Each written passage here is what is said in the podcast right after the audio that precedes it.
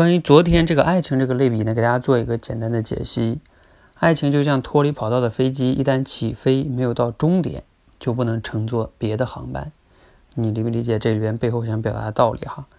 我的理解呢，它其实表达就是，爱情你一旦和一个人在一起了，只要你们没分手的话，那你就不能再喜欢别的人，就不能跟别人在一起，就是不能有婚外恋，是吧？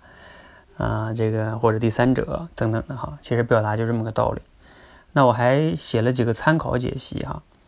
其实这个类比呢，有一种写法就是什么呢？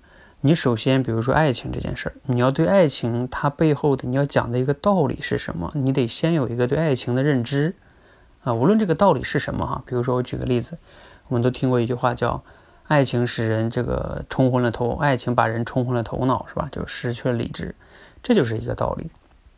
那当你你明白这个道理之后，你就要去想，哎，什么东西还能使人？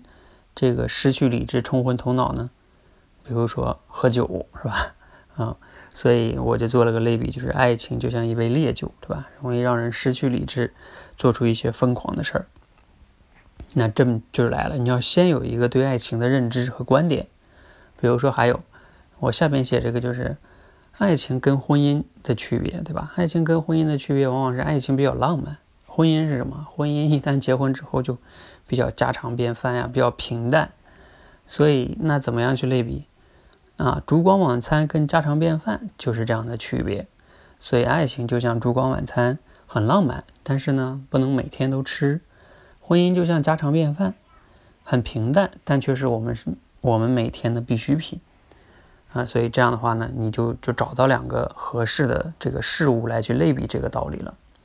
那下面我还写了三个同学写的类比哈。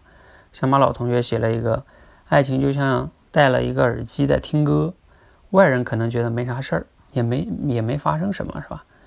啊，那但是呢，当事人却觉得有滋有味儿。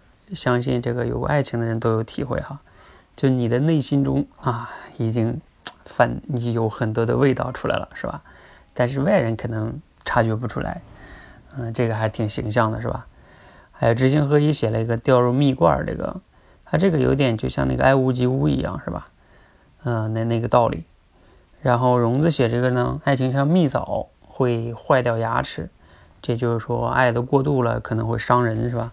其实你看，总之就是说做类比呢，比较常规的一个方法就是你先要对这个事物有一个认知跟观点，然后你再去想这个观点用什么事物来一个能类比更合适。